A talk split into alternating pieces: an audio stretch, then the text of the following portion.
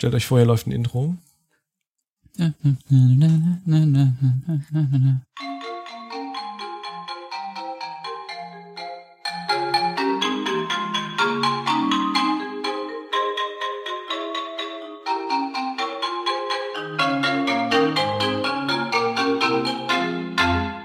Hallo allerseits. Wir machen wieder mit, weiter mit unserem Podcast. Müsste die Folge 47 sein. Wir ähm, brauchen eine kurze Pause von den Katecholaminen und ähm, dachten, wir machen mal einen kleinen Schwenk äh, zu was völlig anderem, nämlich dem äh, Säurebasenhaushalt. Wir probieren das heute als Einstieg hm, nochmal mit Grundlagen, nochmal mit einer Wiederholung und ähm, wollen uns in den ja, nächsten Folgen Vorsichtig gesagt. Vorsichtig gesagt. Wir wissen noch nicht genau, wie extrem das ausartet, weil wir schon wieder die Befürchtung haben, dass diese Folge ausarten wird mit ja den Grundlagen und den Details und den physiologischen und pathophysiologischen Besonderheiten und der Messtechnik von BGAs und dem Säurenbasenhaushalt und den entsprechenden Problemen äh, beschäftigen. Die Rahmenbedingungen sind die gleichen wie immer. Fortbildungspunkte auf der Homepage. Gibt äh, vier Wochen Zeit, ähm, die EFN-Nummer zu melden, bis ich sie an die Ärztekammer weiterleiten muss. Und ähm, heute begleiten mich in diesem Podcast die üblichen Verdächtigen. Ähm, das ist der Clemens. Hallo. Und wer ist noch da? Zum Beispiel Ralf. Hallo. Und Elif sitzt neben mir. Hallo. Und ich bin Ingmar. Gewohntes Team. In unserem Pad steht einleitende warme Worte. Das ist, glaube ich, hiermit erledigt. Und dann. Ja, Ingmar hat ja schon gesagt. den unfreundlichen Teil übergehen. Genau. Jetzt, genau. Das Jetzt war bin ich alle sauer. ja. Noch kälteste Worte ab jetzt. Ja, Ingmar hat ja schon gesagt, es soll heute um den Säurebasen, äh, Säurenbasenhaushalt gehen und seine theoretischen äh, ja, Hintergründe und Grundlagen. Und natürlich auch im Verlauf so ein bisschen um seine Anwendung in der äh, Anästhesiologie. Und weil das so ein weites Feld ist, äh, haben wir ja wie überlegt, uns das äh, aufzuteilen. Und leider haben wir auch gemerkt, je mehr man dazu liest, desto weniger versteht man das ganze Thema. Aber wir versuchen das prägnant zusammenzufassen und mal zu schauen, wie weit wir heute so kommen. Letztlich äh, stellt sich ja erstmal die Frage, warum wollen wir über, überhaupt über den Säurebasenhaushalt sprechen und welche äh, Parameter sind da besonders wichtig? Ähm, als ersten Parameter fällt einem da sicherlich immer der pH-Wert ein äh, und eben die grundlegende Fähigkeit des, des Organismus oder des Körpers, sämtliche Abläufe, die im Körper stattfinden, also sei es enzymatischer Art oder anderen ähm, ja, dass das eben aufrechterhalten werden muss und dass es eben abhängig ist von einem konstanten Milieu, also von einer Homöostase, wo eben Elektrolyte, Protonenkonzentration etc. etc. alle äh, in einem engen Gleichgewicht gehalten werden müssen. Ja, die grundlegende, äh, der grundlegende Begriff sind ja letztlich die Protonen, wenn es darum geht, Säurebasenhaushalt äh, und ja, seine umgebenden Störungen äh, zu beschreiben. Protonenkonzentration.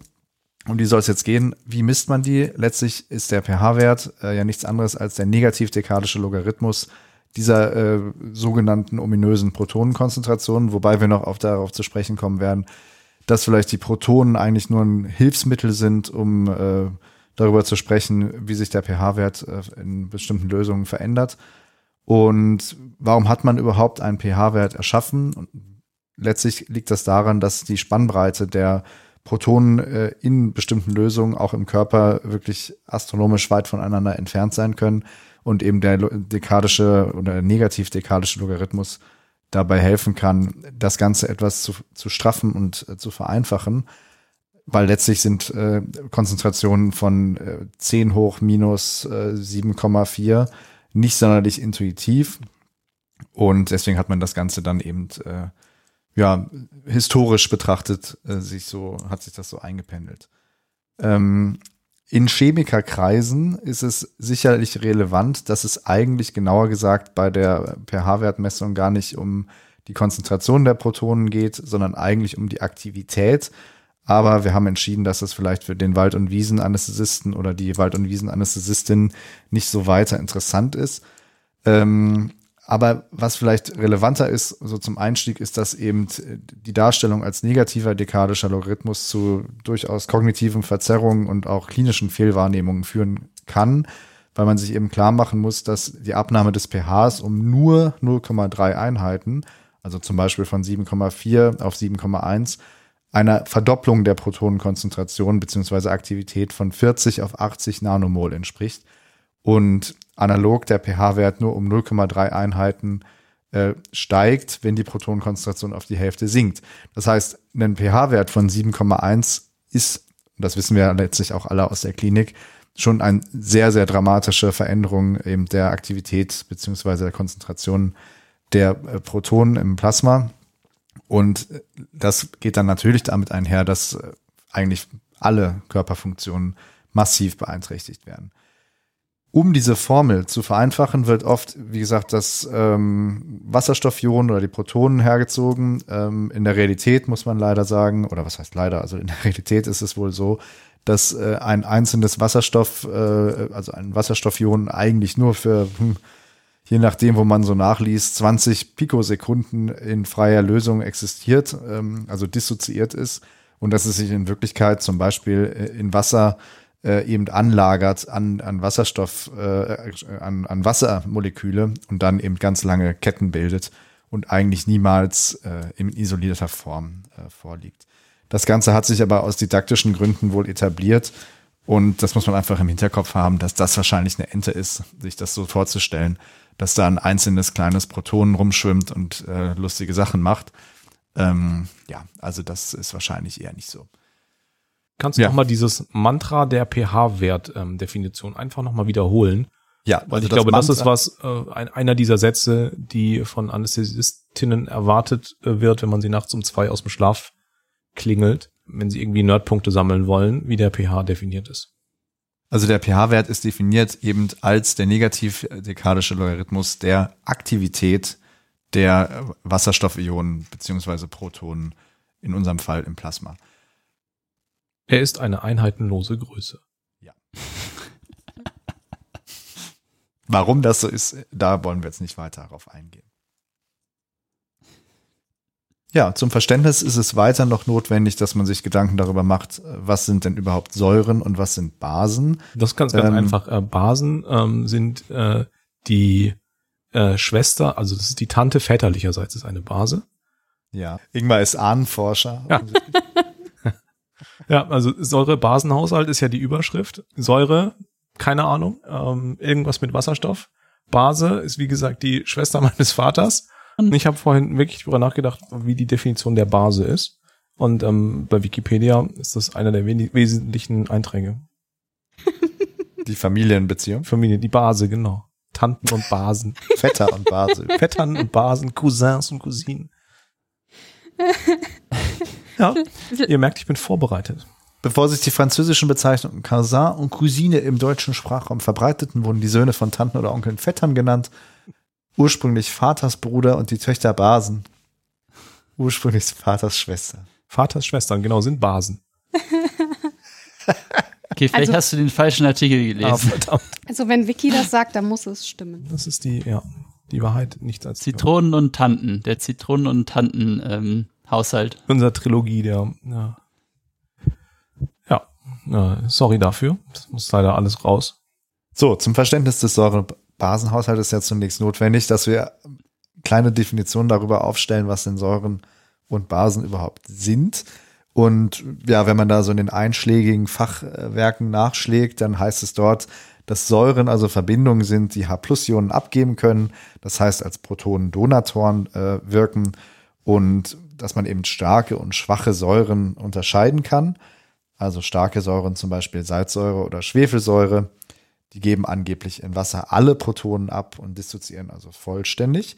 Oder schwache Säuren, wie zum Beispiel Milchsäure, die je nach vorliegendem pH unterschiedlichem Ausmaß dissoziieren. Und Basen wiederum haben nichts mit dem Verwandtschaftsverhältnis äh, innerhalb von Familien zu tun, sondern sind Verbindungen, die H-Plus-Ionen aufnehmen können und auch als Protonen oder deswegen als Protonenakzeptoren wirken, und äh, auch da kann man wieder unterscheiden zwischen starken und schwachen Basen. Also starke Basen, zum Beispiel Natronlauge oder äh, Kalilauge, das sind so starke Basen, dass sie eigentlich im Organ äh, Organismus im Stoffwechsel nicht vorkommen. Und zu schwache Basen, das wäre zu krass, die sind zu stark.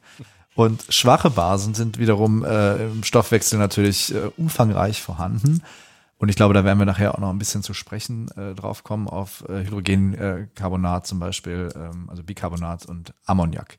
Ja. Starke Säuren gibt's im Körper, dummerweise. Äh, zum Beispiel gibt es, ja. Die Salzsäure gibt's im Magen. Äh, kann man sich also deswegen nicht merken. das ist nur Das schwach. ist auch interessant. Magensaft hat ja zum Beispiel ein pH von, von 1. Das ist äh, schon sehr sauer, muss man sagen. Das ist schon krass. Gut, also man darf sich merken aus dem ersten Teil, äh, also dass der pH-Wert äh, definiert ist als der negativ-dekadische Logarithmus der H-Plus-Ionen, dass die H-Plus-Ionen mutmaßlich nicht alleine im Ko- Körper vorkommen und auch eigentlich sonst nirgendwo alleine sind und sich immer mit irgendwelchen umliegenden Stoffen vereinigen und dass eben Säuren und Basen von Relevanz sind und auf die werden wir gleich noch zu sprechen kommen. Jetzt darf man sich aber auch noch fragen, wie wird denn dieser ominöse pH-Wert überhaupt tatsächlich gemessen? Ähm, das hat nicht nur theoretische Relevanz, sondern ist natürlich in unseren BGA-Geräten auch praktisch und klinisch äh, wichtig und kann anscheinend auch mal gefragt werden, vor allem wohl in den internationalen oder europäischen Examina. Und da gibt's verschiedene Angaben, äh, was so die äh, Messmethoden angeht. Es gibt einen Goldstandard, ähm, Harnzelle heißt das. Ich habe das äh, im Prinzip bei Deranged Physiology gefunden, muss ich zugeben, und auch nicht so ganz genau durchschaut. Äh, deswegen wollen wir da eigentlich gar nicht drauf eingehen, aber es ist, ist wichtig zu wissen, dass es eben eine Gold, einen Goldstandard gibt, der aber lange dauert, der methodisch recht aufwendig ist und der deswegen auch in der Klinik nicht angewendet wird. Aber aus diesem Goldstandard entstehen ähm, ja Referenzlösungen, äh, die letztlich verschickt werden können, um sie dann ähm, bei der gängigen Methode, also bei dieser Glaskugelmethode, ähm, die man zum Beispiel in BGA-Geräten benutzt, äh, anzuwenden. Und ganz grob gesagt äh, beruhen die auf dem Prinzip der Potentiometrie. Ähm, dabei wird also eine äh, mit dieser Pufferlösung gefüllte Glasmembrankugel in die zu messende Flüssigkeit, also in unserem Fall, was uns ja hauptsächlich interessiert, ist ja ähm, Blut, würde ich jetzt mal sagen, äh, wird also da rein eingetaucht. Und äh, die Wasserstoffionen neigen dazu, sich anzulagern auf Silikatgruppen, also Glasoberflächen, und bauen dann je nach pH-Differenz eine galvanische Spannung zwischen der Innen- und der Außenseite dieser Kugel auf. Und diese Quellenspannung kann man dann messen mit zwei Bezugselektroden, von der sich eben eine innerhalb dieser Glaskugel äh, befindet ähm, und die andere in einem Referenzelektrolytstoff, wie auch immer. Und zwischen diesen beiden ähm, ja, Elektroden kann man dann die Differenz messen und der pH-Wert ist dann proportional zur Aktivität der Wasserstoffionen in der Lösung, die ja wie gesagt diese äh, Spannungsunterschiede bedingen. Ja, und damit kann man dann quasi diese Potentialdifferenz mit der Potentialdifferenz der Referenzprobe vergleichen, deren pH-Wert ja bekannt ist und kann daraus dann berechnen, wie der tatsächliche pH-Wert in dieser entsprechenden Lösung, also in unserem Fall im Blut ist. Und auch da ist wieder wichtig zu sagen, ihr misst die Aktivität und nicht die Konzentration. Wobei, ob das jetzt wirklich so wichtig ist, aber jedenfalls ähm, wird da äh, mehrfach immer darauf hingewiesen, wenn man in den einschlägigen Quellen stöbert. Genau. Schmückert. Ja, darf ich euch mal ein bisschen Fun Facts also vor die Füße werfen? Ja, bitte. Welchen pH-Wert hat Bier? Schätzt Ähm, mal. Oh. Nicht googeln. Bier ist bestimmt äh, überraschend sauer Würde ich auch durch sagen. den hohen Kohlensäureanteil. Da steckt ja schon das Wort drin. Ja, es gärt ja auch. Und das gärt ja. Was fängt der mit B an? Ne? Da wird es eher basisch. Ja, genau. Vielleicht Ähm, ist es also- der Onkel väterlicherweise. Ähm, ich würde sagen, also ich weiß, dass Cola einen extrem niedrigen pH-Wert Ja, hat. das ist, das ist schade, dass, dass, dass, dass du das jetzt schon weißt, weil das ist auch eine überraschend interessante Zahl. Es ist mehr oder weniger als Cola. Ich glaube, es ist weniger, Weniger als Cola. sauer als Cola. okay, aber ähm, Cola hat ja auch einen pH von 1, oder? Ja, so, ja Nein. Nein, das war ein Scherz, aber aber fast. Ja, zwei bis drei anscheinend Ja, für Cola. Und Ja. Bier hat viereinhalb bis fünf. krass. Ähm, und jetzt müssen wir überlegen, also Cola und Essig sind irgendwie relativ gleich vom pH-Wert. Ähm, Ja. Und dicht gefolgt vom Fruchtsaft der Schattenmorelle. Womit Okay, wir auch äh, beim dies, dies, diese, dies sendigen Codewort angekommen wären, die Schattenmorelle. Die Schattenmorelle. Ähm, ich hätte ansonsten auch noch eine Hausaufgabe für die Hörerinnen und Hörer. Wer so einen Soda-Stream hat, kann der ja mal seinen guten Balsamico-Essig einspannen. und gucken, ob es danach wie Cola schmeckt. Ähm, nein, tut das nicht. Ja, alle Und danach die Küche renovieren? wahrscheinlich. Und vielleicht auch in irgendein so ein komisches Krankenhaus gehen müssen. Hast du mal Kaffee da reingetan? Äh, du meinst Nitro Brew? Ja. Ähm, nee, habe ich noch nicht gemacht. Aber ich Kaffee habe hat schon, übrigens einen 5er pH, nur dass ihr es wisst. Kaffee? der, der von Clemens hat einen Dreier. Ja. Der hat einen 3 pH, aber das neue Ding auf TikTok, habe ich jetzt gelernt, ist ja Kaffee mit Orangensaft zu mischen. Ne? Äh, ah das, ja, das stimmt. Davon habe ich schon mal gehört. Das soll lecker sein. ja, 2011 hat angerufen, wollen ihre äh, Hipster-Getränke zurück. Trends zurück. Ist das so alt Ja. schon? Ja, Was Also- hat das auf TikTok zu tun? ja, TikTok ist der ganze alte Scheiß. Der, der irgendwie Neu die, alten, aufbereitet. die alten Memes, die irgendwie die, die Leute, wo die, die, die jungen Leute noch nicht kennen. Wo die jungen Leute die, wo die jungen Leute nicht kennen, ja, die kommen da wieder. Ich möchte ein eine Sache, nicht. pH-Wert noch sagen. Entschuldigung. Es ist eine tolle Liste, wo ganz viele interessante Sachen stehen. Und Beton hat einen pH von 12,6. Krass. So, ja, okay, gut, dass ich das jetzt weiß. Das heißt, man könnte im Beton auch nicht überleben. Nee, deswegen benutzt es die Mafia, um Leute umzubringen. Wegen Ja, des wegen dem basischen pH. So, ja. Okay, ja, ähm, Um mit den Fun Fischen zu- Ende. Also danke. Du musst, musst auf so einer Party mit dir, es muss unbeschreiblich Ja. sein. Wieder die Leute sich um dich drängen. Hast Wenn- du dir mal überlegt, was Beton für einen pH-Wert hat? Denk mal nach. Mach einfach mal, Was? überleg mal. Jetzt, jetzt sag erstmal nichts, denk erstmal. Ja. Und äh, da, weißt du, Wasserstoff-Ionen-Aktivität, äh, schau, dass du dein Logarithmus, äh, logarithmisches Papier Ja, rausholst. es und geht malst nicht um die Konzentration, sondern um die Aktivität. Pass bloß auf. Das ist wichtig, ja. Ja. Äh, gibt's noch Fragen zu dem Thema? Danke. Nein. Ähm, dann machen wir weiter. Ähm, Elif hat vorbereitet. Wer oder was zur Hölle den pH-Wert reguliert? Steht hier in dem Pad. Hat Elif gemacht. Nee, ich habe Ele Nee, Fragezeichen. Eigentlich. Fragezeichen. Ach so, hier steht ein das Fragezeichen. Lösche ich jetzt einfach. Ach so, ähm, Ja, ja, ich dachte, ich soll Elif. erzählen. Ja, Los, die. Leber kommt weiter unten. Bis dahin wollte ich mich berieseln lassen. Ja, kannst du auch machen. Hm. Naja, also letztlich haben wir ja jetzt ja gehört, ähm, wir brauchen den pH-Wert in unserem Körper, damit natürlich all, all die Abläufe stattfinden können.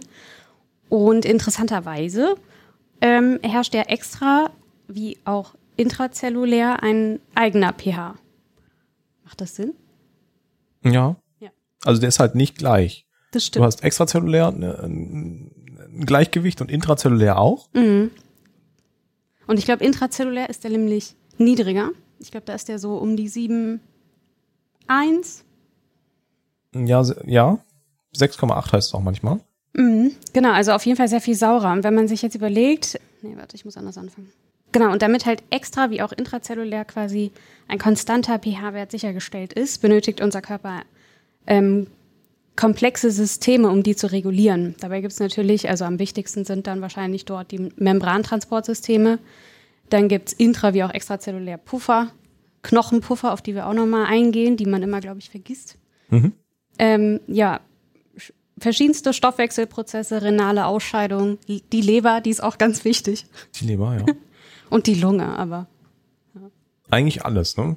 Am Ende ist es halt ein ziemlich fein tariertes System, ohne dass es nicht geht, weil es für den Körper äh, erstaunlich viel Aufwand ist, diese Homöostase irgendwie aufrechtzuerhalten.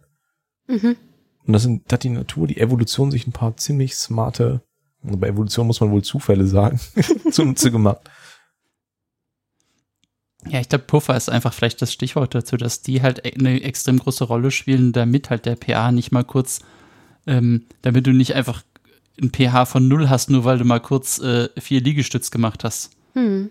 und da irgendwie so ein bisschen Laktat angefallen ist. Ist bei mir übrigens so. Hast du deine Puffersysteme nicht trainiert? Ich pump Puffersysteme. Was ist eigentlich ein Puffer? Ihr sagt jetzt irgendwie Puffer? Was ist, was, du kannst Was- du auch Kartoffeln machen. Kartoffelpuffer? Du machst Genau. Kartoffeln, musst du klein da, machen. da ist die Verbindung Raspeln. zur Base. Und dann machst du Öl in der Pfanne heiß. Die Schwester von meinem Vater macht die besten Puffer. Ja, das ist jetzt was, das müssen die Leute sagen, die sehr gut in Chemie waren. Oder noch Vorklinik im Kopf haben. Bin hier der Älteste, Also- damit bin ich nicht gemeint. Ja, das stimmt. Also Puffer sind in der Lage, halt Schwankungen äh, auszugleichen, indem sie halt zum Beispiel anfallende äh, Säuren wegpuffern, also aufnehmen und de dadurch den pH-Wert konstant halten können. Das ist, glaube ich, so die, die Medizinerantwort, die so, naja, sehr äh, nicht, nicht wirklich komplett ist, aber vielleicht so die in, in einem Satz sagt, Ja. was der Puffer macht. Also ein Puffer ist eine Lösung aus mh, zwei oder mehr Chemikalien, die pH-Änderungen als Reaktion auf die Zugabe einer Säure oder Base minimiert. Das ist, eine Bis zu einem Definition, gewissen Punkt. das ist eine Definition, die ich gefunden hat, habe. Ja, schön, dass du googelst, während ich mir versuche, was aus den Fingern zu Das steht hier weiter unten bei meinen intrazellulären äh, Puffersystemen, die ich hier äh, vorbereitet habe. Ja. ja, und dann, naja, gut, okay. Aber ist da nicht jede schwache Säure und jede schwache Base auch ein Puffer? Ja, irgendwie schon. Ja, Das heißt, immer abhängig von dem P pKa genau. ändert es seine Eigenschaft. Je nachdem, genau, mit was, also was deine Umgebung quasi ist Mhm. und was du dazu füllst. Mhm. Wenn dein Ziel ist, deine, dein, dein, dein pH, deine pH-Veränderung möglichst klein zu halten Mhm. äh, und du hast halt ein Milieu, in dem du die ganze Zeit basische äh, Substanzen zuführst, dann macht es Sinn, da eben auf der Säureseite irgendwie mehr, mehr Protonen irgendwie anzubieten. Stimmt. Ist, ist, oh Gott, jetzt, jetzt wagen wir uns natürlich auch schon wieder ein richtig ähm, Dünnes. vage, dünnes Eis raus. Ähm, ist es das, das Puffer, das, der Puffergemisch nicht am effektivsten, je näher der pKa-Wert an der, an dem pH ist, den wir haben wollen? Ja. Ist es so. Also das ist jetzt ein bisschen, bisschen so, weil das ist ja der Punkt, wo eigentlich beides in gleichen Konzentrationen vorliegt, oder? In, Genau. In, im Ide also das geht hier dieser Satz in meinem Pad, ich habe das ab, äh, zugegeben auch aus einem Lehrbuch abgeschrieben. Da geht dieser Satz mit der Definition weiter und sagt, dass im Idealfall ein Puffer den pKa-Wert hat, der dem pH-Wert entspricht. Also hat Ah. ein idealer Körperpuffer einen pKa-Wert so zwischen 6,8 und 7,2. Ja, ich habe mich gerade an Western zu selbst Lokalanästhetiker-Folge erinnert. Deswegen habe ich da jetzt mich rausgetraut. Ja, nicht schlecht. Das hast du gut gesagt damals. Ja, Respekt. Ja, Puffersysteme und wie das alles so geht, Ingmar. Wie sieht's aus? Soll ich einfach Siehst du dich da? Äh, wie ich mich, wie ich mich da so sehe. Ähm, klar, äh, kann, habe ich was zu vorbereitet. Und zwar habe ich mich insbesondere beschäftigt ähm, mit ähm, intrazellulären Puffersystemen. Und ähm, wenn wir uns überlegen, wo eigentlich unsere Säuren herkommen, ähm, ist die oder wo unsere sauren Valenzen herkommen, ist irgendwie die wichtigste Säure im Körper das CO2. Davon produzieren wir täglich eine ganze Menge. Ähm, und das können wir zum Glück größtenteils über die Lunge wieder ausscheiden. Ein Bruchteil davon, ein kleiner Bruchteil kann man auch über die Niere ausscheiden, aber fast das komplette CO2, was den Hauptanteil unserer sauren Valenzen ausmacht, läuft äh, am Ende eben über die Elimination trifft's nicht, aber über das Ausatmen an der Lunge. CO2, das ist, glaube ich, das an, an, an diesem Stichwort kann man jetzt zum Thema Säurebasenhaushalt sich ein bisschen entlanghangeln und ähm, überlegen, was, was dieses CO2 am Ende alles, alles macht. Zum Beispiel, wie es transportiert wird, ist ein, ein Stichwort davon. Ähm, und CO2 wird hauptsächlich durch Erythrozyten transportiert, und zwar an Hämoglobin gebunden. Also es ist eine der, der wesentlichen Eigenschaften von Erythrozyten, nämlich den Sauerstoff in den Körper rein und das CO2 dann wieder wegzutransportieren. Das ist natürlich so ein bisschen Captain Obvious. Dass das aber auch erhebliche Einflüsse auf den Säurebasenhaushalt hat und ähm, dass es da ziemlich smarte Systeme dahinter gibt, äh, wie der Erythrozyt damit umgeht, ähm, das ist, das ist ganz spannend. Also zurück zum CO2. CO2 kann leicht durch die Zellmembran diffundieren. CO2 gilt nämlich so als äh, lipophil und damit kann es durch diese durch die Zellmembran einfach äh, flott durch. Und ähm, in den Erythrozyten verbindet sich dann das CO2 mit Wasser unter dem Einfluss von so einem Enzym. Das ist jetzt ein Begriff, da dachte ich, der ist prädestiniert für das Codewort dieser Episode, nämlich die Carboanhydrase. Also das Codewort ist hiermit äh, schon äh, festgelegt. Carboanhydrase wird mit wahrscheinlich zwei CME-Punkten äh, honoriert, wenn man das auf unserer Homepage einträgt mit, zusammen mit der EFN. Also CO2 und Wasser und die Carboanhydrase bilden am Ende H2CO3, das am Ende wieder zu Wasserstoff und Bicarbonat ionisiert wird. Ich äh, behaupte, dass diese Reaktion auch spontan abläuft, aber viel, viel, viel langsamer, wenn da nicht der, dass die Carboanhydrase als Katalysator das Ganze so ein bisschen beschleunigen würde. Stelle ich mal in den Raum. Äh, ja. Du hast, du hast völlig recht, Ralf. Das würde stattfinden, aber die Carboanhydrase ist halt natürlich der, die zündet da den Turbo und macht das alles irgendwie ziemlich äh, fluffig. Jetzt haben wir durch diese, also diese Gleichung, die ist halt, die ist halt irgendwie wichtig, dass du CO2 zusammen mit Wasser zu Bicarbonat äh, verwandeln kannst am Ende. Oder zu Wasserstoff und Bicarbonat. Und das Wasserstoff, das ist halt dieses Proton, was am Ende übrig bleibt. Und dann kannst du das Bicarbonat aus deiner Zelle durch ein, äh, durch ein Transportprotein wieder rausschubsen. Und dieser Band 3 Membrantransporter, komme ich gleich auch nochmal dazu.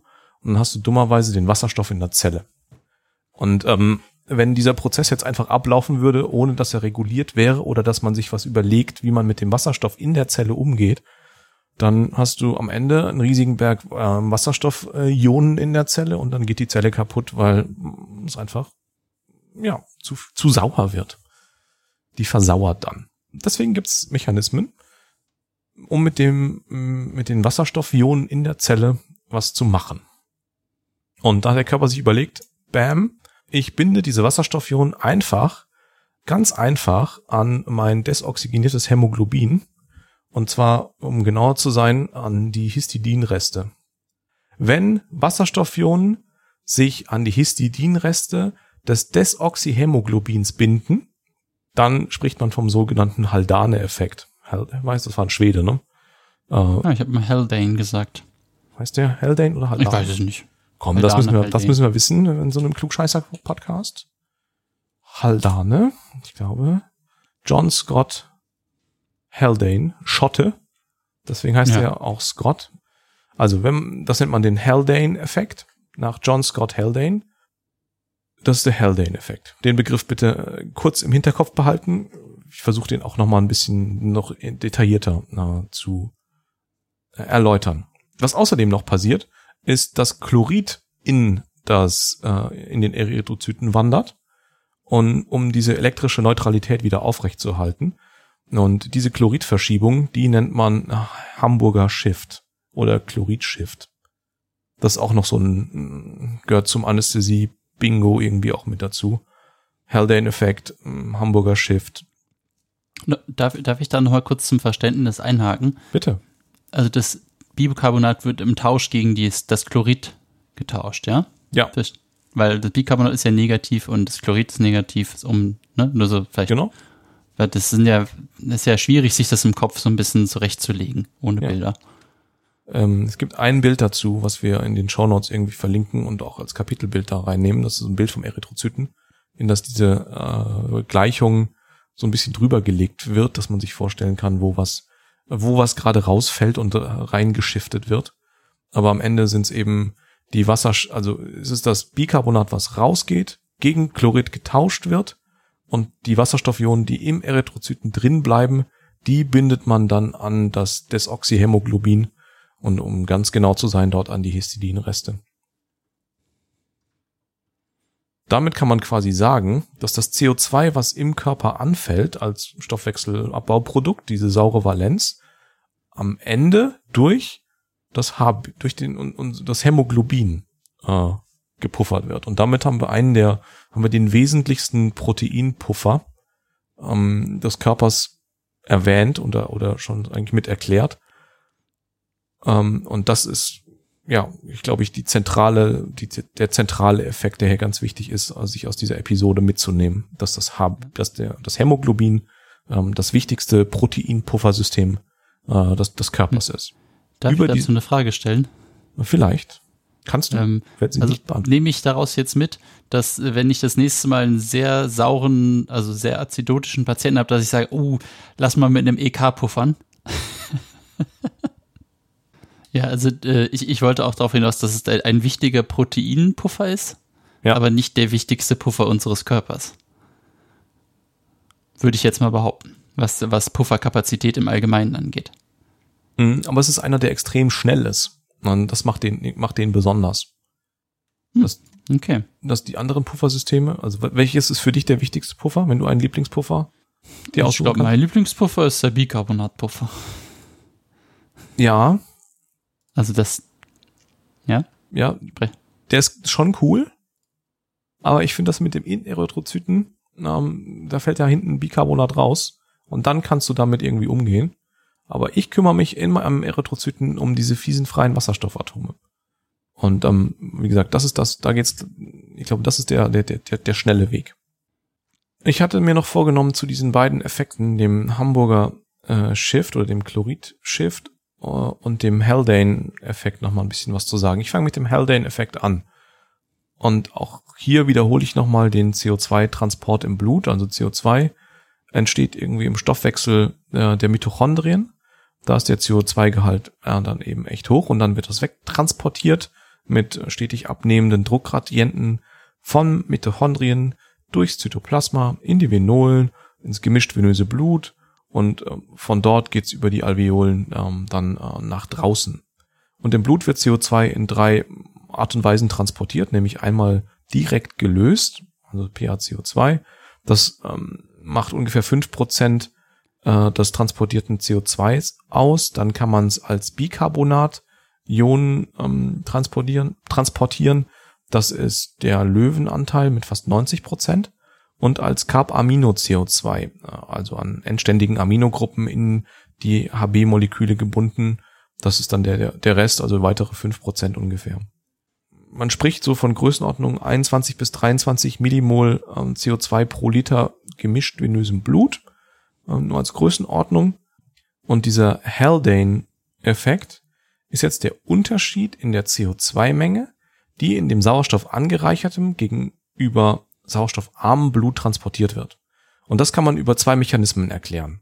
Zum einen verringert ein erhöhter PaO2 die Fähigkeit zur Bildung von Carb-Amino-Verbindungen und dadurch sinkt die an HB gebundene CO2-Menge und die äh, Menge des im Blut gelösten CO2 steigt, also der PCO2-Wert größer. Und ähm, das zweite, was passiert, ist die Aminosäure Histidin. Da, also das ist, ist vorhin schon mal kurz angeklungen, dass Histidin ganz wichtig ist als äh, ja, Bindungsstelle für die sauren Valenzen. Ähm, die ist in diesem Häm-Molekül eben auch damit mit vertreten. Und ähm, eine, also das, das Hämoglobin-Molekül verändert sich, je nachdem, ob es oxygeniert ist oder ob es desoxygeniert ist.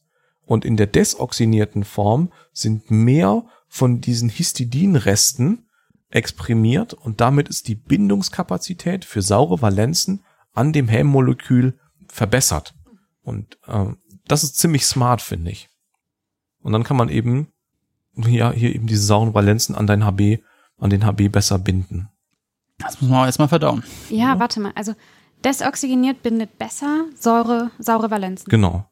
Weil du eine Konfigurationsänderung Hm, in deinem Hämoglobin hast hm, und damit hast du mehr His- Histidinreste, ja. ich sag mal, sichtbar. Mhm.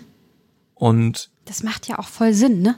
Also wenn man mal kurz in die Physiologie sich reindenkt, dann hast du ja so am Endstrom von der Perfusion, da hast du ja da die Zellen, die ja dann theoretisch schon ihren Sauerstoff sich geholt haben, Stoffwechselprozesse sind schon abgelaufen und da fallen ja dann saure Valenzen an. Mhm. Ähm, Laktat entsteht vielleicht sogar auch und dann macht es ja sogar Sinn, dass genau dort der HB, der jetzt desoxygeniert ist, direkt mal die sauren Valenzen aufnimmt und wieder zurückbringt. genau, und dass das Desoxygenierte hat halt die höhere Pufferkapazität Ja, als das Oxygenierte. Als hätte sich da einer was bei gedacht. Ja, Evolution. Evolution. Ist einfach alles nur ein Zufall.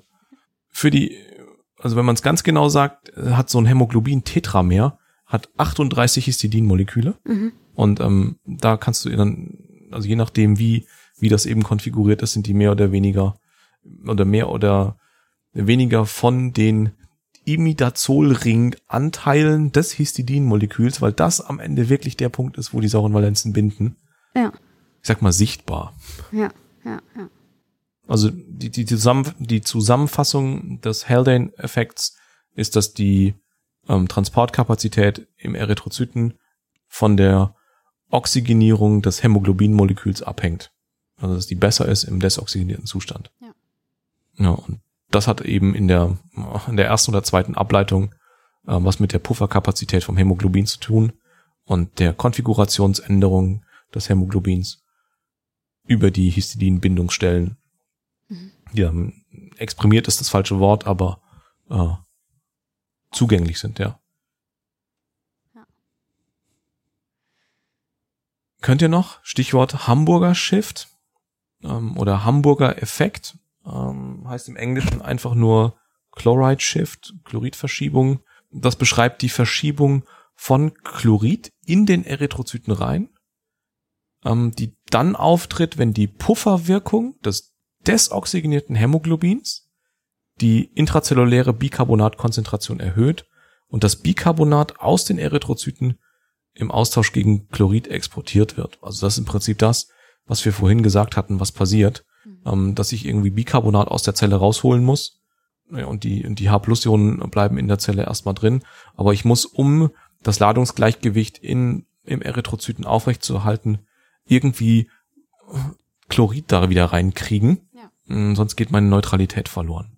Ich habe einen geilen spontanen Merksatz dazu, Ja. dass man Gott. sich merken kann, was der Hamburger Shift ist. Äh, Wenn wir jetzt äh, von einem Hamburger sprechen, Ja, okay. äh, wenn wir von einem Hamburger sprechen, dann ist er relativ salzig. ja, Ach so, du Ähm, meinst. und Natriumchlorid so als, als oh, Himmel. auch relativ salzig. Ja, auch, auch Was? Heringe, die in Hamburg gerne gegessen werden, sind ja, von mir, ja, gesalzen. Okay. Ja, und Chlorid als, als Teil sozusagen von unserem Salz, wie wir es verstehen. Ja. Ne? Mhm. Hamburger, Hamburger, Salz, Heringe, Salz. Ja, großartig. Danke. Ich habe keine bessere, keine bessere Merkhilfe. Ja, äh, nehmen wir. Aber erneut macht es physiologisch betrachtet Sinn, ne? im sauren Milieu, da am Endstrom, dass da das Bicarbonat quasi aus der Zelle geschleust wird und dann dort im sauren Milieu vielleicht wieder puffern kann. Ja, auch das ist echt clever, ne? Das ist super. Als hätte, als gäbe es. Nein, die Gott, die Gott, die Gott-Diskussion machen wir nicht auf. äh, Twitter brennt schon genug. Also Wiederholung Hamburger Shift, Hamburger Shift, sage ich schon Hamburger. Mm, hm, das ist ein leckerer Säurebasenburger. Ähm, Nochmal, im venösen Blut wandert Chlorid in den Erythrozyten und Bicarbonat raus. Das CO2 diffundiert in den Erythrozyten rein. Dort wird es von der Carboanhydrase in Bicarbonat umgewandelt und dann wird das Bicarbonat wieder aus dem Eryth- Erythrozyten rausgepumpt und Chlorid wieder in den Erythrozyten reingepumpt. Und das Ganze durch den Band 3 Austausch. Das ist so ein Membran-Transporter, der heißt einfach Band 3. Ähm, dieses Band 3 ist ein Austauschprotein äh, und das entfernt eben das Bicarbonat und tauscht es gegen das Chlorid. Und ähm, Band 3 ist ein, ich zitiere hier aus der, von der Webseite, ein super fantasievoller Name, dem äh, für diesen Bicarbonat-Transporter, weil es die dritte Proteinbande von oben in der Gel-Elektrophorese war. Und ähm, das Witzige ist, dass das eine ziemlich dicke Bande gewesen sein muss, weil die etwa ungefähr 25 Prozent des gesamten Erythrozyten-Membranpotenzial, äh, Proteingehalts ausmacht. Also ein Viertel des Erythrozyten-Membranpotenzials, also über eine Million Transportstellen pro Zelle, ähm, sind da ähm, an, an so einem Erythrozyten für diesen Band 3 Membrantransporter vorgesehen. Und wenn da kein Hämoglobin in der Zelle wäre, könnte man fast sagen, dass Erythrozyten hauptsächlich so Chloridtransporter äh, sind. Ähm, aber das Hämoglobin innen drin äh, verschiebt da die, den, den, den Schwerpunkt nochmal. Äh, willst du denn noch auf die ganzen anderen Puffer eingehen?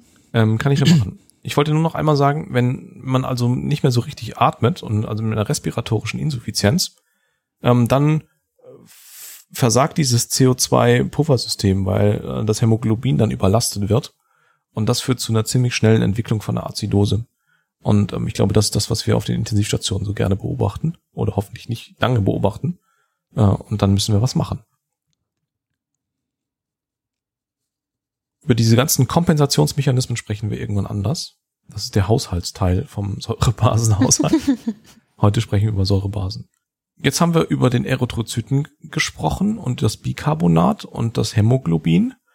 Ähm, und das Stichwort beim Hämoglobin ist der Proteinpuffer. Äh, also das, das ist der Überbegriff, wenn man gefragt wird, wie, was für Puffersysteme gibt's eigentlich so? Und dann sagt man zum Beispiel ein Proteinpuffer und der wichtigste, das wichtigste Protein davon ähm, ist das Hämoglobin.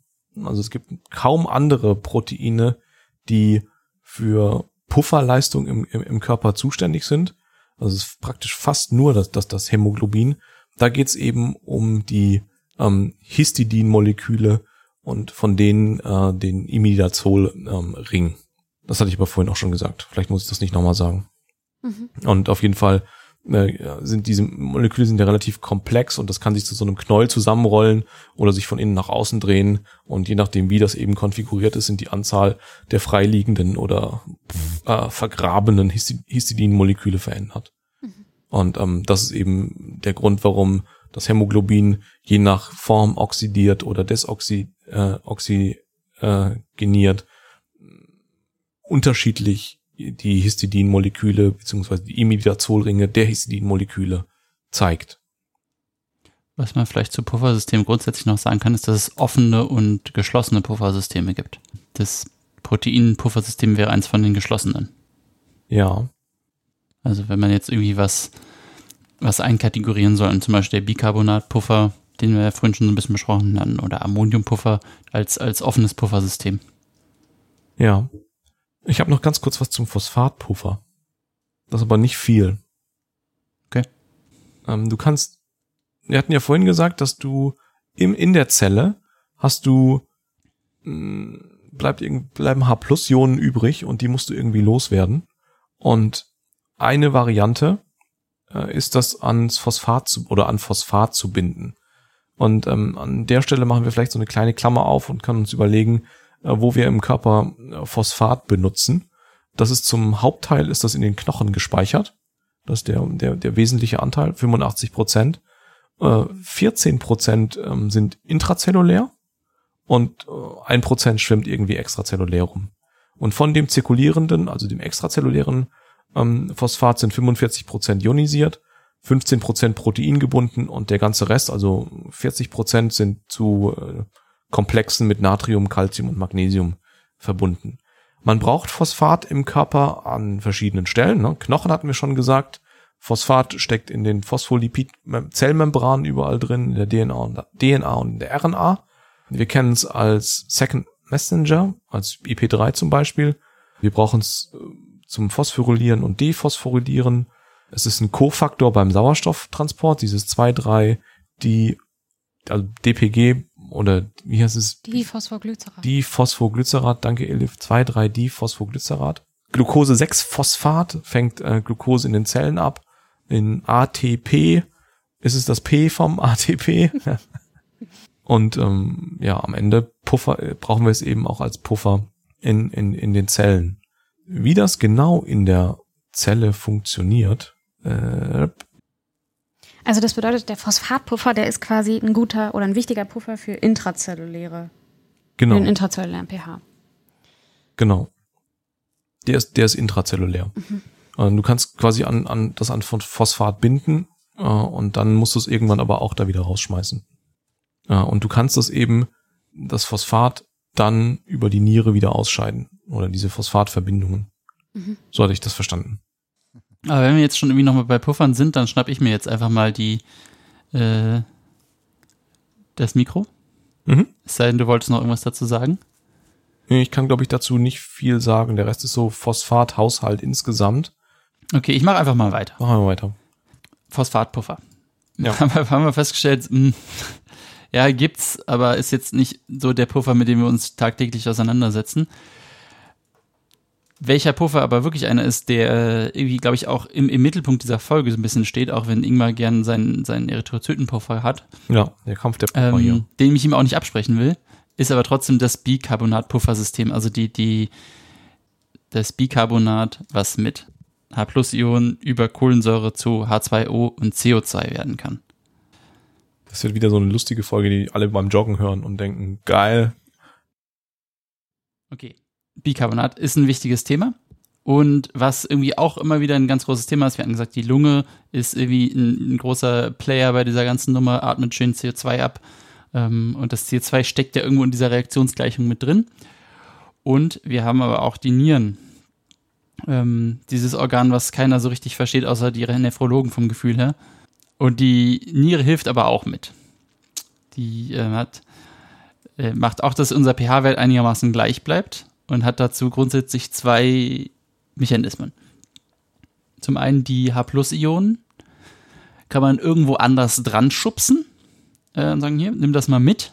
Ähm, zum Beispiel halt an als äh, an NH3 macht man dann noch ein H plus dran, dann ist NH4 plus, also ein Ammonium.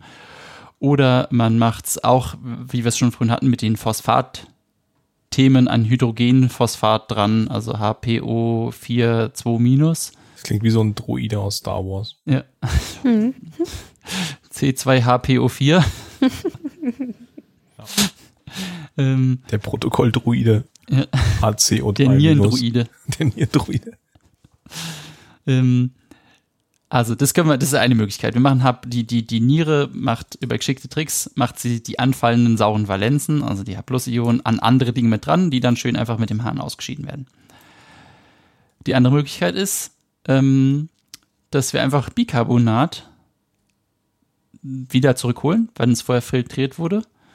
Ähm, oder vielleicht sogar einfach äh, die De Novo-Synthese betreiben, also neues Bicarbonat produzieren mit ein paar geschickten Schritten.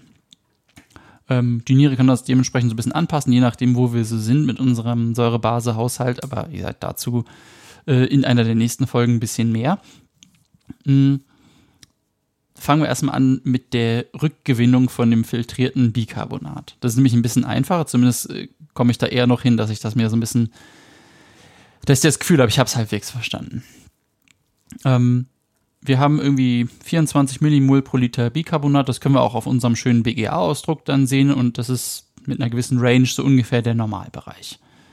Bicarbonat ist schön klein und deswegen wird es frei filtriert. Also das wird, geht einfach durch das Glomerulum raus ähm, und da, wer will, kann sich jetzt die Zahl merken. Täglich circa 4500 Millimol Bicarbonat werden filtriert so ein bisschen als Erinnerung, irgendwie, wir haben 180 Liter Ultrafiltrat sozusagen, was dann noch runter gedampft wird, damit wir nicht 180 Liter pinkeln. Ähm, wenn man das so ein bisschen mal 24 Millimol rechnet, kommen wir dann auf 4300, aber sei es drum. Ich glaube, die Zahl ist jetzt wirklich nicht so wichtig. Ähm, da, da wird halt klar, wie krass eigentlich so eine Niere ist. Ja, die, die, die kann was. Ne? Also was ich meine, das mit den 180 Litern und dann irgendwie 1,8 Liter wirkliches Pinkeln, das ist ja ähm, schon krass. Da ja, können sich unsere, unsere äh, Dialysemaschinen müssen sich da ganz schön an, ins Zeug legen, um da auch nur annähernd in diese Preiskategorie zu kommen. Und ja, finde ich cool. Niere. Ähm, aber Tricks. was man davon mitnehmen kann, ist, ähm, wenn wir jetzt sagen, okay, wir haben 24 Millimol pro Liter, sagen wir von mir aus mit 5 Liter Blut.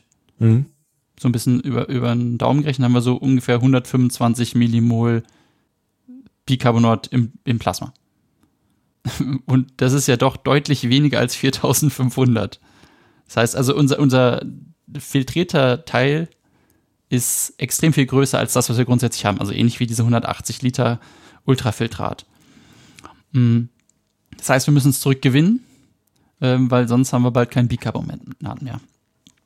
Diese Rückgewinnung erfolgt in verschiedenen Parts der Niere. Ähm, aber ich glaube, wie bei vielen Dingen passiert viel am Anfang von diesem ganzen, ähm, sag mal, Nephron-Tubulus-System. Äh, und zwar irgendwie 95, äh, 85 bis 90 Prozent werden im proximalen Tubulus wieder resorbiert. Dann haben wir noch 8 bis 12 Prozent in der Händelschleife und im distalen Tubulus 1 bis 2 Prozent. Also die vernachlässigbaren Anteile. Ähm, dazu, damit es klappt im proximalen Tubulus, will ich versuchen, das ein bisschen zu erläutern. Da muss man sich, glaube ich, versuchen, auch so ein bisschen zu konzentrieren, damit man das Ganze überhaupt. Ja, bisher war das ja hier ein Spaziergang im Park. Ja, genau. Bisher war ja eigentlich alles Basics. beim Joggen die Millimol alle mitgerechnet. Ja. Ähm, so, also wir brauchen dafür mehrere äh, Ionenporter.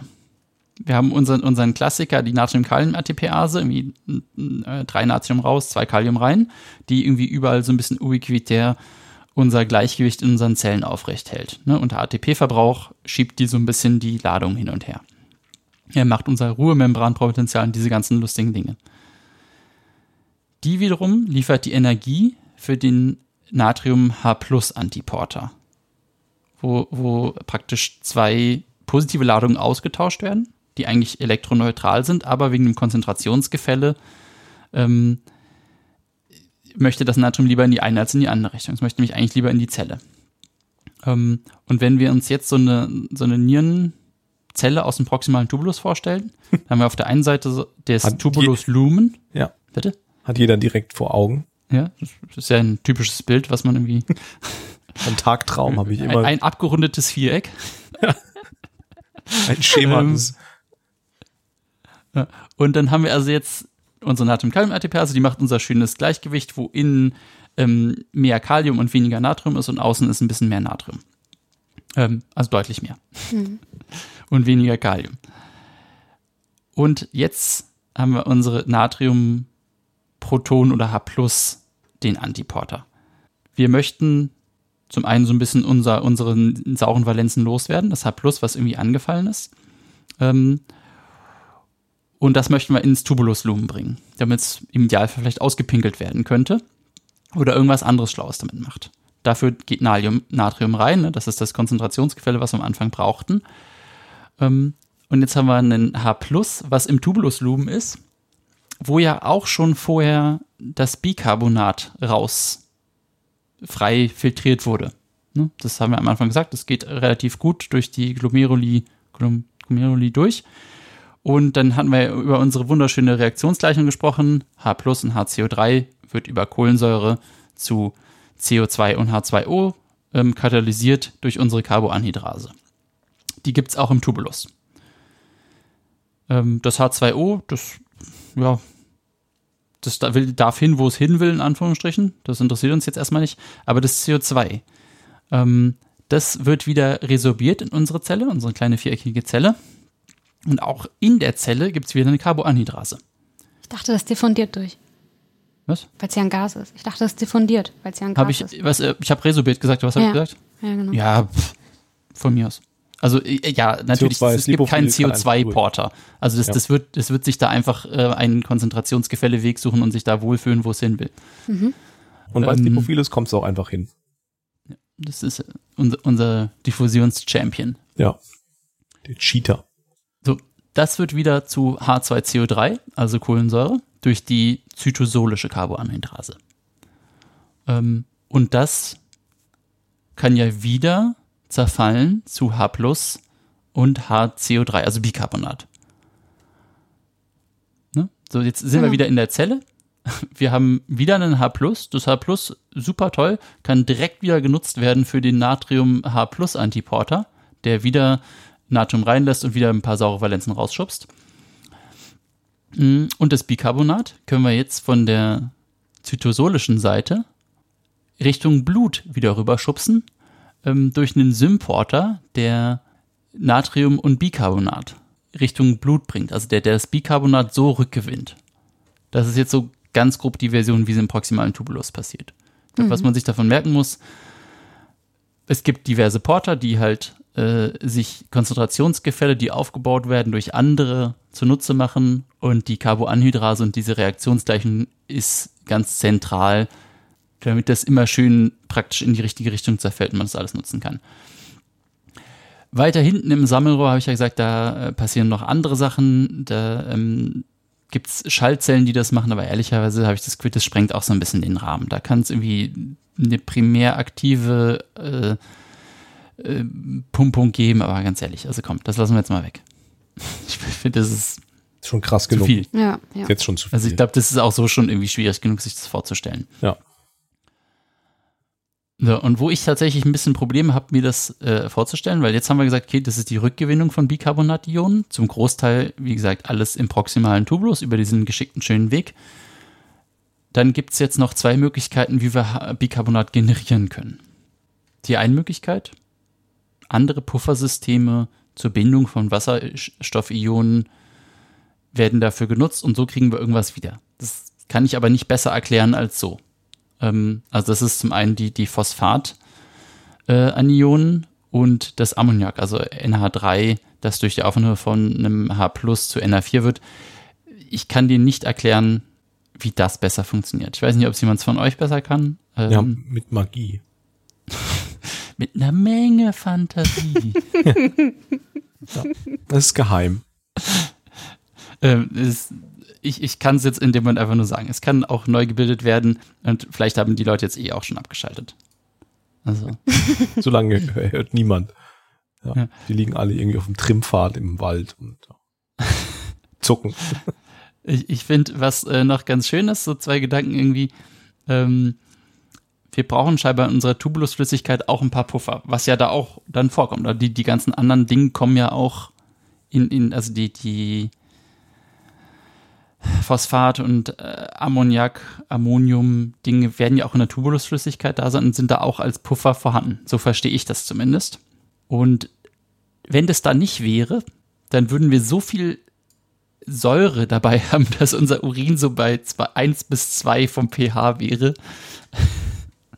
und wir praktisch irgendwo drauf pinkeln würden und alles verätzt sofort. Ja. ja. Aber ähm, das ist nicht so.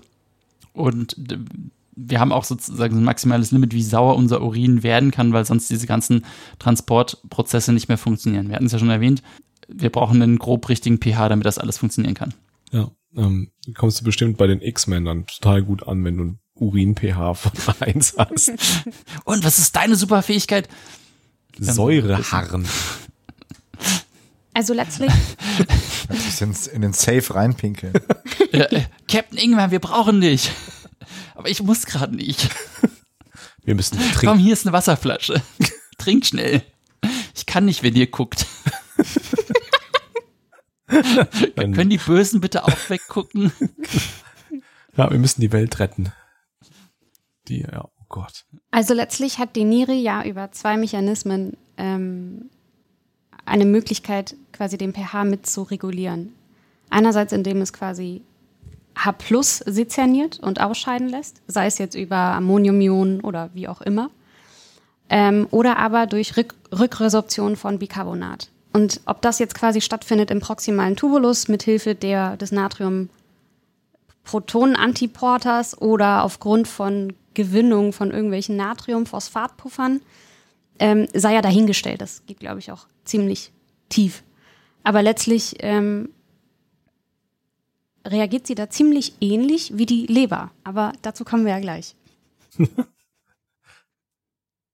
also jetzt. Wir sind nämlich noch lange nicht mit unserem Latein am Ende. Ich finde, was man sich noch vorstellen kann, ähm, wenn wir jetzt noch mal so ein kleines bisschen in, in Krankheitsbilder gehen, dass wenn du eine Niereninsuffizienz hast, das, das Wort haben ja mehrere schon mal gehört, im besten Fall, dass wir dann halt eben das Problem haben, dass wir die, die, die, dass die Nephrone ihre Fähigkeit, die, ja, ihre Fähigkeit finden, Dinge zu tun. Okay, cool, coole Erklärung. Cooler Satz, ja. äh, aber dass wir dann halt immer mehr Bicarbonat verlieren, weil es halt eben nicht mehr richtig rückresorbiert werden kann. Ähm, und wir kriegen es auch nicht mehr so gut hin, im, im distalen Tubulus irgendwelche H-Plus-Ionen zu sezernieren. Damit säuert man an praktisch und deswegen kann das zu einer metabolischen Azidose führen. So ein bisschen als, ne, okay, Niereninsuffizienz kann metabolische Azidose machen, so. Um mal so ein kleines bisschen vorzugreifen. Elif bereitet sich jetzt hier schon seit fünf Minuten auf ihren Einsatz vor. Die noch komplizierteren. sich schon die ganze Zeit den Leberschall. noch kompliziertere Pathways in der Leber. Ja, genau. Weil, also ich weiß Also Elif hat hier ein, ein DIN A3 Papier in äh, 8 Punkt Kugelschreiberschrift ja, aber ich blick sonst nicht. Das ist ja das Problem. wenn wir jetzt mal zur Leber kommen, ne? Ja. Ja. Oder wenn man sich über die Funktion der Leber bei der Regulation des pH-Werts erinnern will, dann ähm, hilft es eigentlich, sich die beiden Hauptmechanismen irgendwie klar zu machen. Mhm. Zum einen natürlich das Laktat, was irgendwie anfällt, was geklärt werden muss. Aber ich glaube, dazu erzählen wir lieber später mehr. Denn das ist so ein faszinierendes Thema, das würde hier den Rahmen sprengen und zum anderen über die Ammoniakentgiftung. Denn darüber kann tatsächlich die Leber steuern, wie viel Bicarbonat verbraucht wird und wie viel Protonen, jetzt mal ganz liebevoll ausgedrückt, verstoffwechselt werden. Ähm, ich weiß zwar nicht, wie es euch ging, aber ich habe immer, wenn ich dann pH gelernt habe, sei es in der Vorklinik oder in der Klinik, hm, habe ich dann so die pH-Regulation der Leber immer ganz stiefmütterlich mehr oder weniger übersprungen, weil ich dann ehrlicherweise ähm, fand ich das dann wieder schon zu hoch. Ne? Und in der Ferne klingen dann schon die Worte nach Harnstoffzyklus und, Glu und Glutaminsynthese. Und da dachte ich schon so, okay, jetzt wird's kompliziert. Ja, Inselwissen. Ja, genau. ähm, tatsächlich sind es aber genau diese beiden Prozesse, die man braucht, um ähm, Bicarbonat einzusparen bzw. Protonen auszuschleusen. Und darüber spielt dann quasi die Leber mit als Big Player. Ähm, wenn wir jetzt aber mal über Ammoniak nachdenken, Ammoniak ist ja, ähm, fällt ja quasi ständig an im also entweder im Darm durch die Mikroorganismen, die Ammoniak produzieren, oder durch den Aminosäurenstoffwechsel. Oder aber natürlich auch ein Teil in, in den Nieren, im Pankreas, wie in den Muskelzellen. Und Ammoniak wird dann tatsächlich zur Leber dann transportiert und dort verstoffwechselt. Eigentlich wollte ich nur sagen, es fällt viel Ammoniak an und dieses Ammoniak ist natürlich hochgiftig und muss entgiftet werden. Und dazu ähm, kann man ja zum Beispiel Harnstoff nutzen. Und jetzt wird es tatsächlich ein bisschen kompliziert. Harnstoff entsteht ja dadurch, dass man quasi das Bicarbonat und Ammoniumionen zu Carbamoyl, Phosphat und letztlich dann zu Harnstoff synthetisiert werden oder äh, umgewandelt werden. Ähm, und dieser oder dieses kann dann renal ausgeschieden werden. Theoretisch könnte Ammoniak auch, einfach so renal ausgeschieden werden, aber man ähm, und man bräuchte keinen Harnstoff, aber da das zu toxisch ist, geht das nicht. Scheinbar nach Deranged Physiology. Ähm, oder aber, so sagt der Autor, ähm, könnte man das tatsächlich auch, auch auspinkeln, ähm, aber dann bräuchte man so hohe Urinmengen, dass das auch wieder unphysiologisch wäre. Das heißt, man kann ganz ketzerisch sagen, dass Harnstoff nur ein Mittel ist zum Zweck, und zwar um Ammoniak auszuscheiden. Das heißt, jetzt haben wir hier gemerkt, im Harnstoffzyklus, Bicarbonat wird verbraucht, um Ammoniak loszuwerden. Auf der anderen Seite die Glutaminsynthese. Ähm, dabei, wenn man sich nochmal so ein bisschen, ja, sich das vorstellt, wie das doch damals noch war, als man das gelernt hat, da wird mithilfe der Glut Glutamat-Dehydrogenase ähm, Ammoniumionen zu Glutamat umgewandelt und dann über die Glutaminsynthetase erneut zu Glutamin umgewandelt. Das heißt, letztlich ver, ähm, verstoffwechseln wir zwei Ammoniumionen und Glutamin entsteht. Und in, und in diesen Ammoniumionen, diese, das ist ja NH4+, sind auch Protonen. Das heißt, darüber hat die Leber eine Möglichkeit, Protonen quasi dann ähm, über den renalen Weg auszuscheiden. Jetzt, wenn man sich überlegt, okay, wenn wir entweder Bicarbonat verbrauchen oder aber Protonen ausscheiden, kann ja die Leber dann darüber regulieren, wie. Nee, warte mal. Anders angefangen. Warte mal, ich muss noch mal ganz vorne anfangen. Das heißt, wenn man sich jetzt mal überlegt, ähm, je nachdem, was für ein pH-Wert vorherrscht, kann quasi die Leber dadurch, dass sie die ähm, Harnstoffsyntheserate bzw. die Glutaminsyntheserate regelt, auch den pH regulieren. Das heißt, ähm, bei einer metabolischen Azidose bräuchten wir Bicarbonat. Das heißt, dafür reguliert die ähm, oder dafür wird dann die Harnstoffsyntheserate runterreguliert und Bicarbonat wird dadurch eingespart. Stimmt, voll gut. Auf der anderen Seite steigt dann diese, die, die, die hepatische Glutaminsyntheserate. Das heißt, Glutamin bindet dann Ammoniumionen und Protonen und kann das dann über den Urin ausscheiden. Und das macht dann schon wieder Sinn. Und eigentlich ist es relativ unkompliziert. Warum sagt ihr alle nichts? Ich höre zu. Okay. Ja. Ich habe mich zwischenzeitlich gefragt, ob Clemens noch mhm. da ist. Ja. Okay. Genau, und bei einer metabolischen Alkalose ist es dann genau umgekehrt. Ne? Da haben wir dann zu viel Bicarbonat, das heißt, wir machen mehr Harnstoffsynthese. Bicarbonat wird, wird schön umgewandelt zu Harnstoff und äh, weniger Glutaminsynthese, das heißt, Protonen bleiben da, wo sie sind in der Leber. Ja, krass. Leber ist auch irgendwie ein krasses äh, Organ. Viel, sehr vielseitig. Mhm. Nichts, was ein A5-Zettel irgendwie. das muss schon A3 sein. ah, ja. Ja. Und das äh, war unser ähm, entspannter, leichter, schneller Einstieg äh, in den Säurebasenhaushalt. Wir haben, worüber haben wir heute gesprochen? Was haben wir heute gelernt? Ähm, wir haben heute äh, angefangen mit ein paar Definitionen, hat Clemens uns äh, vorgetragen. Äh, Nochmal die, die Grundlagen von pH, Säure, Basen, ähm, Puffer.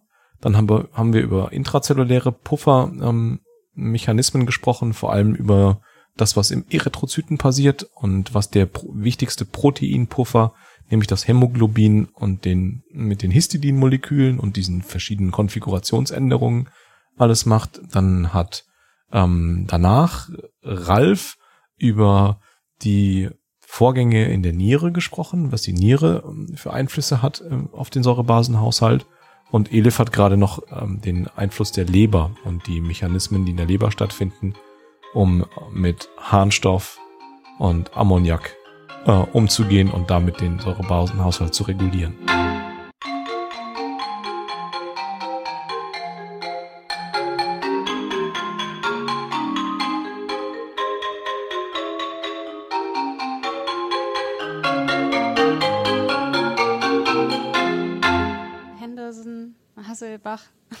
Waren das die beiden?